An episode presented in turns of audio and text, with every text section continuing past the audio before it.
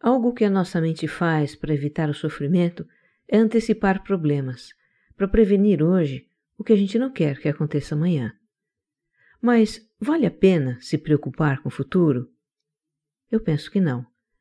Ao imaginar o que de ruim pode acontecer, o cérebro reage como se aquilo estivesse acontecendo de fato, e isso gera ansiedade. Como disse o filósofo romano Sêneca, sofremos mais na imaginação do que na realidade. E nesse episódio, eu compartilho com você o que faço para não sofrer com as preocupações com o futuro.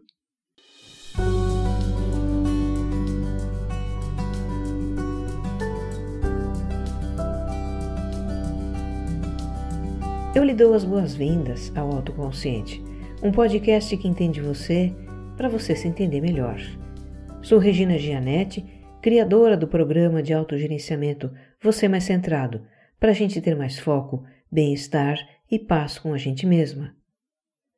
Eu faço este programa para compartilhar reflexões e ações para uma vida com mais autoconsciência. A minha intenção é que ao terminar um episódio você se sinta melhor do que quando começou.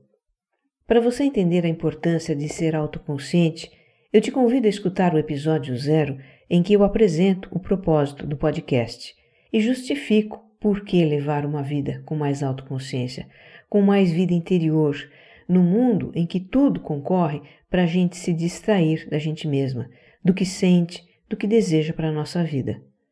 E olha, esse podcast tem um site na internet, viu? Você pode deixar seus comentários interagir comigo e acessar os livros, filmes e textos que eu cito nos episódios. Procure por Autoconsciente Podcast na internet. Você também pode me acompanhar no Instagram. Procure-me como regina.gianete ou Você Mais Centrado. E se gostar do que vai ouvir aqui, compartilhe com os amigos nas redes sociais e nos grupos de WhatsApp. Vamos espalhar o autoconsciente por aí. Episódio 30 quando o futuro preocupa.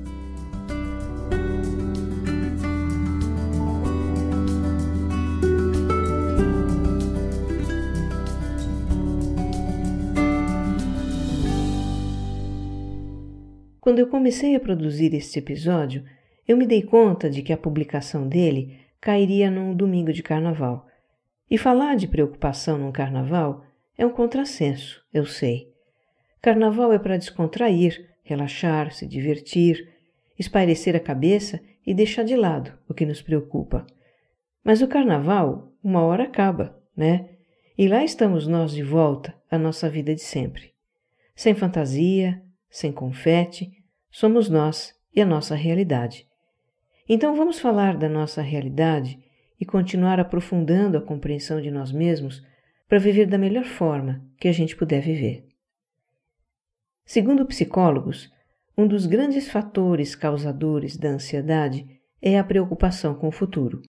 Preocupação que é o ato de preocupar a mente com algo, no caso, algo percebido como negativo. No estado mental de preocupação, antecipamos problemas, riscos, danos, dificuldades. Fazemos isso para nos precaver contra situações indesejáveis, para prevenir hoje o que a gente não quer que aconteça amanhã. A grande ironia da preocupação é que, ao imaginar as situações que a gente quer evitar, imaginar o que de ruim pode acontecer, o nosso cérebro reage como se aquilo estivesse acontecendo de fato, e isso gera ansiedade. Dá aquele aperto no peito, uma sensação de contração, de desconforto. Quando as nossas preocupações têm um objeto definido, elas nos mobilizam para uma ação, e isso tem um lado positivo. Se o objeto da preocupação é a saúde, procuramos um médico. Se o objeto da preocupação é que os filhos pequenos sofram acidentes domésticos, colocamos redes nas janelas, escondemos objetos cortantes. Se o objeto da preocupação é que não falte dinheiro, controlamos os gastos e por aí vai. Agora, a preocupação com o futuro não tem um objeto definido, ele é difuso. O que pode acontecer no futuro? Qualquer coisa. E sendo qualquer coisa, a preocupação não mobiliza, porque a gente não sabe o que pode acontecer. E sem saber o que pode acontecer, a gente não vai a lugar nenhum.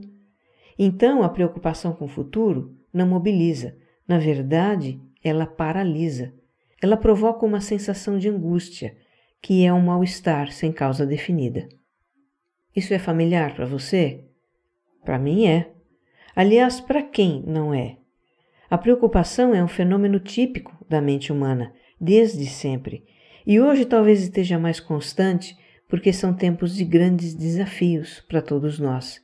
São tempos de mudanças rápidas e frequentes, de instabilidade e conflitos, e isso gera um sentimento de insegurança. No mundo todo é assim. No Brasil, em particular, são tempos de incerteza na política, na economia, nos rumos do país.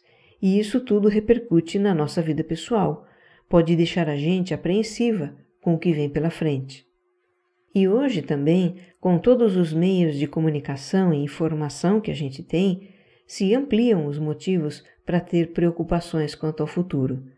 Os veículos de comunicação geralmente dão muito destaque para as notícias negativas sobre violência, tragédias, crise, problemas.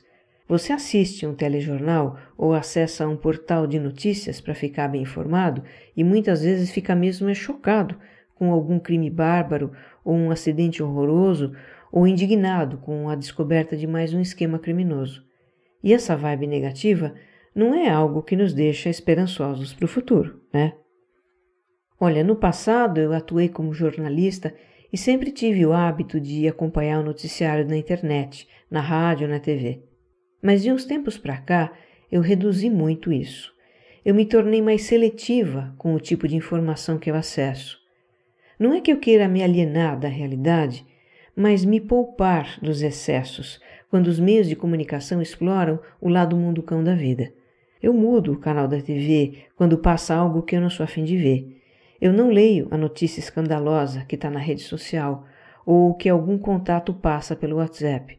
Ler o título já me basta, eu não preciso saber o resto.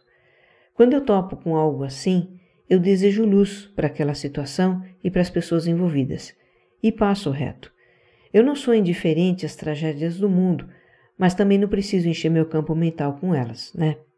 Não dar muita atenção para a notícia ruim é um dos recursos que uso para me poupar da preocupação com o futuro. E outro, que é muito poderoso, é estar com a mente no presente. É manter a minha atenção no aqui, agora. Porque pensa aqui comigo. Se a preocupação é uma antecipação do que pode acontecer, se é a projeção de cenários sombrios e assustadores. Então eu focalizo a minha atenção no que eu vivencio aqui, agora. Faz sentido? Quando eu estou no presente, eu não estou projetando o futuro. Logo, eu não posso estar preocupada com ele, simplesmente porque eu não estou pensando nele. Vou repetir e incluir você também. Quando a nossa atenção está no que vivenciamos aqui, agora, não estamos pensando no futuro. Então, não podemos estar preocupados com ele.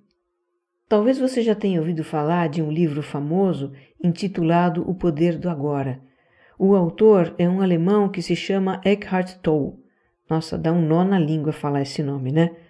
Mas enfim, o poder do agora é justamente isso, vivenciar o momento presente.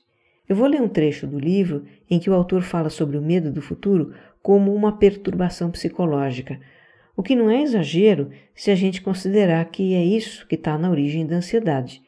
Diz assim, abre aspas, a doença psicológica do medo não está presa a um perigo imediato, concreto e verdadeiro. Manifesta-se de várias formas como agitação, preocupação, ansiedade, nervosismo, tensão, pavor, fobia e etc. Esse tipo de medo psicológico é sempre de algo que poderá acontecer e não de algo que está acontecendo nesse momento. Você está aqui agora, enquanto a sua mente está no futuro. Essa situação cria um espaço de angústia. E caso estejamos identificados com nossas mentes e tenhamos perdido o contato com o poder e a simplicidade do agora, essa angústia será nossa companhia constante. Podemos sempre lidar com uma situação no momento em que ela se apresenta, mas não podemos lidar com algo que é apenas uma projeção mental. Não podemos lidar com o futuro. Fecha aspas. Você talvez esteja pensando, Mas como é que eu vou deixar de pensar no futuro, Regina? Veja, é claro que a nossa vida prática requer que a gente projete o futuro numa infinidade de situações, para pequenas e grandes coisas. Quando eu imagino o que vou preparar para o jantar, planejo a minha carreira profissional, faço um seguro de vida ou coloco um guarda-chuva na mochila porque o tempo pode virar, eu estou projetando o futuro. E isso me permite tomar ações no presente para precaver contratempos ou realizar o que eu quero realizar. Até aí, ok. Agora, se a minha mente extrapola e mergulha na imaginação de tudo que pode dar de errado na vida, dos perigos que me espreitam ou infelicidades que podem me acontecer, a preocupação com o futuro toma conta e nos coloca num constante estado de angústia. E isso já aconteceu muito comigo. Pensa numa pessoa preocupada. Fui eu. Eu já contei algumas das minhas inculcações em episódios passados, preocupação com os filhos, com segurança material e outras questões. E isso vinha desde criança. Na infância eu tive fases de preocupações que a minha imaginação fértil criava. A primeira de que eu me lembro foi o medo de ficar doente. A cada doença que eu aprendia na escola, meningite, apendicite, tétano, eu ficava tão sugestionada que sentia os sintomas. A minha mãe teve que me levar ao médico só para eu me convencer de que eu não estava com alguma doença terrível. Numa outra fase, eu tive muito medo que meus pais sofressem acidente de carro. Talvez eu tenha ficado impressionada com algum filme que eu vi, eu não sei. O que eu me lembro é de ficar olhando pela janela esperando eles chegarem, ansiosa, e só relaxava quando vi o carro aparecer no começo da rua. Na idade adulta eu passei a entender melhor a vida e muitas preocupações desapareceram, mas ainda assim eu continuei sendo uma pessoa encucada. Eu sabia que não me fazia bem ter pensamentos negativos com relação ao futuro. A gente ouve falar muito nisso, né? Precisa pensar positivo, Tá, o problema é que eu não podia evitar de ter pensamentos negativos com relação ao futuro. Eles simplesmente vinham, como se tivessem vontade própria. E isso me fazia sentir ainda pior, porque além de ter esses pensamentos, eu me julgava por tê-los. Isso também é familiar para você? Se for, veja que você não é o único. Na verdade, isso é mais comum do que você imagina. O que me tirou desse círculo de negatividade e autojulgamento foi a meditação. Foi começar a praticar mindfulness. A prática, em essência, é um exercício de observar o que se passa no nosso interior, pensamentos, emoções, e se colocar no aqui e agora, num estado mental em que os pensamentos cessam. Então, quando eu me percebo preocupada com o futuro, eu focalizo a atenção nas sensações da respiração e isso interrompe a espiral de pensamentos que alimentam a preocupação com o futuro. Eu hoje tenho muito claro para mim que não faz sentido nutrir um medo de possibilidades futuras que só existem na minha imaginação. Eu sei que eu vou enfrentar situações dolorosas no futuro, como já enfrentei no passado, porque elas fazem parte da vida e isso é inevitável. Mas eu procuro não ficar pensando nisso, porque só vai me fazer sofrer por antecipação. E não é. E eu também acabei concluindo que as situações catastróficas que eu imaginava, na grande maioria das vezes, não aconteciam. Felizmente.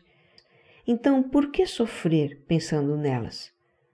Como disse o filósofo romano Sêneca, que viveu nos tempos de Cristo, sofremos mais na imaginação do que na realidade. É claro que acontecem situações que me fazem projetar cenários e trazem a preocupação com o futuro. É normal, como seres humanos, nós somos instintivamente motivados a evitar o sofrimento. E imaginar ameaças futuras é uma estratégia da nossa mente para evitar o sofrimento. Por isso eu não me julgo quando uma preocupação surge. Eu apenas não alimento aquela preocupação.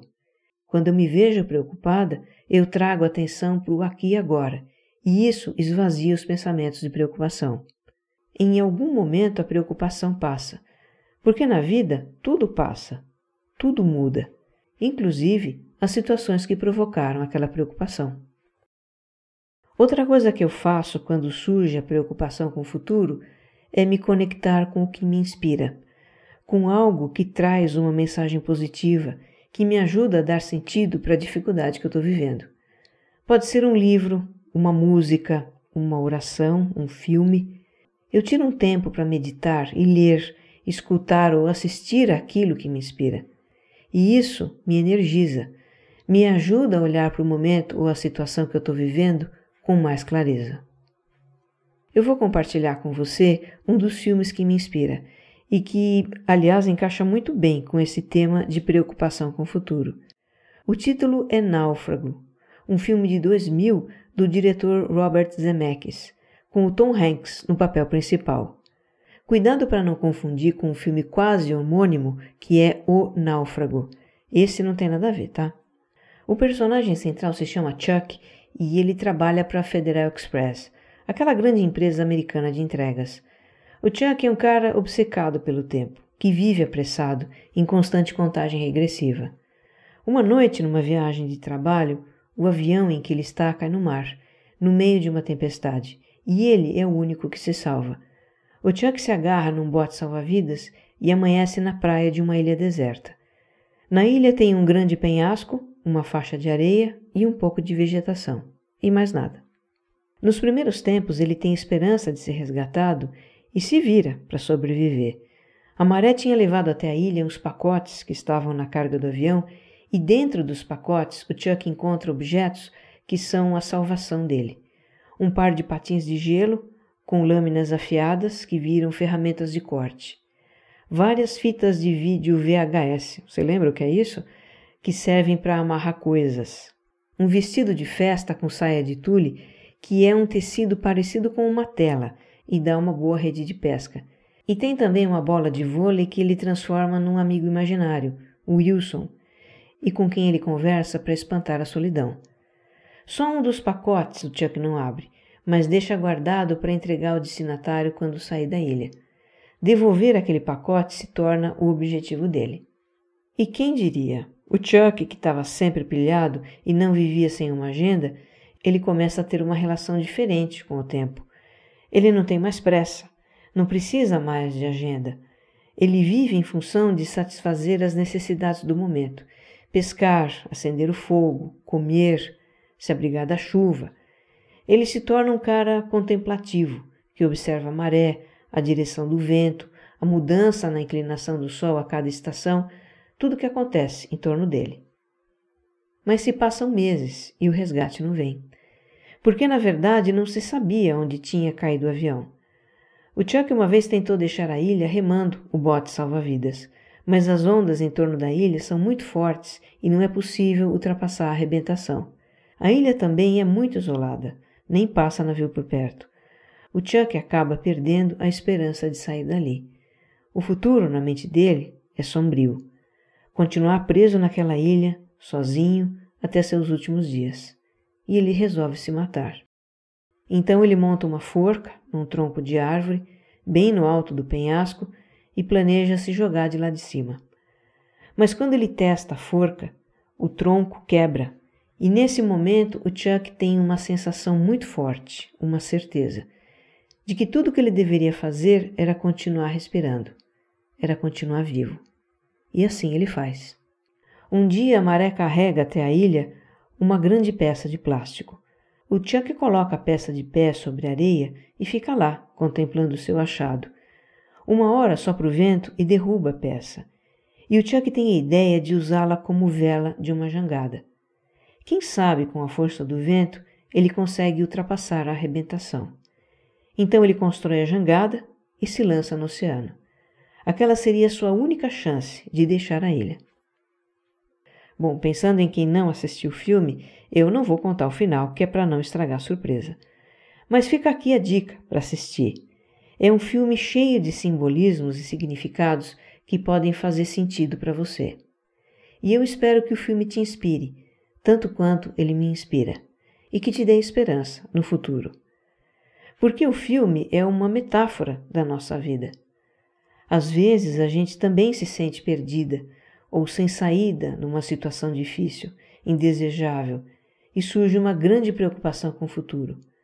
Passa um monte de coisa ruim pela cabeça e bate o medo. Parece até muito verossímil o que a gente está imaginando. Mas falando sério, Será que a gente pode adivinhar o que vai acontecer? Quem somos nós para prever o que vai acontecer? Com a prática de mindfulness, eu compreendi que pensamentos são só pensamentos, não são previsões do futuro. A gente não precisa acreditar nos pensamentos catastróficos que tem. A gente pode não alimentar esses pensamentos, pode deixar ir esses pensamentos. Quando a preocupação com o futuro toma conta da mente, o melhor que a gente pode fazer é apenas continuar respirando, como Chuck fez. É manter a nossa mente no aqui, agora. Ter aceitação daquilo que não está ao nosso alcance mudar. Fazer o que precisa ou pode ser feito a cada momento, usando os recursos que temos, como Chuck usou o que ele tinha: os patins, o tecido. No meio de tantas incertezas, de uma coisa a gente pode ter certeza: na vida, tudo muda, tudo passa, tudo vem e tudo vai como a maré. A maré trouxe a vela da jangada do Chuck. A maré da nossa vida pode trazer um acontecimento inesperado que dá ao futuro um rumo totalmente diferente daquele que a gente tanto teme. Eu vou lhe contar uma das vezes em que a maré da vida me trouxe um acontecimento inesperado que mudou tudo. Isso tem uns 15 anos. Na época, eu e meu marido estávamos com problemas financeiros, muito endividados. Eu tinha ido fazer compras no supermercado e dei o cartão de débito, e o cartão não passou. Eu tinha atingido o limite do cheque especial, e era um baita limite. A gente vinha fazendo malabarismo para administrar o nosso rombo nas contas, abrindo um buraco aqui para tapar outro acolá, e a sensação naquele momento era de que os recursos estavam se esgotando. Eu sei que eu passei as compras com o cartão de crédito e voltei para casa muito preocupada. O futuro que a minha mente imaginava naquele momento era desanimador. Eu simplesmente não via como a gente iria cobrir aquele buraco, e era um dos buracos que a gente tinha. Eu passei dias carregando o peso dessas preocupações e pensava comigo mesma, só por milagre. Aí, no final de semana, Escuta essa. A minha sogra liga em casa e conta que tinha vendido um terreno. Um terreno que a gente nem lembrava que ela tinha, e muito menos sabia que estava à venda há alguns meses. Pois ela vendeu o terreno e ligou para dizer que tinha decidido dividir o dinheiro da venda com os filhos. O que o meu marido recebeu deu justinho para cobrir o saldo negativo no banco.